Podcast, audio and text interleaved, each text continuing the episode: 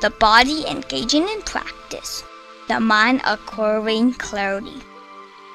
While science studies a world that is external to us, Buddhism studies our own mind. Buddhism teachings are classified into theoretical and practical doctrines. One can understand such as theory and practice. Those who practice according to the teachings can experiment and acquire increasingly more clarity, kindness, peace, and freedom.